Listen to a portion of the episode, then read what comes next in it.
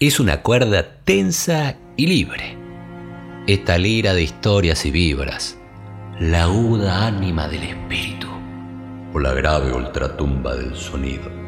Decir de palabras que seducen, dulce ser de canto en sirena, transmisión emotiva, divina, que surge del fondo la caja, que hace sonar esperanzas. La voz que se seca y trasciende, le supera la tos que lo enciende. Entrevista potente, ascendente, consonántica, pragmática del pueblo, del bar, de la gente, del aula catedrática. La voz será la hoz que daña o el ladrillo que edifica las mañanas. Y si es talento de mundo y el micrófono se hace energía, en esa locución volvería a vivir rebeldía.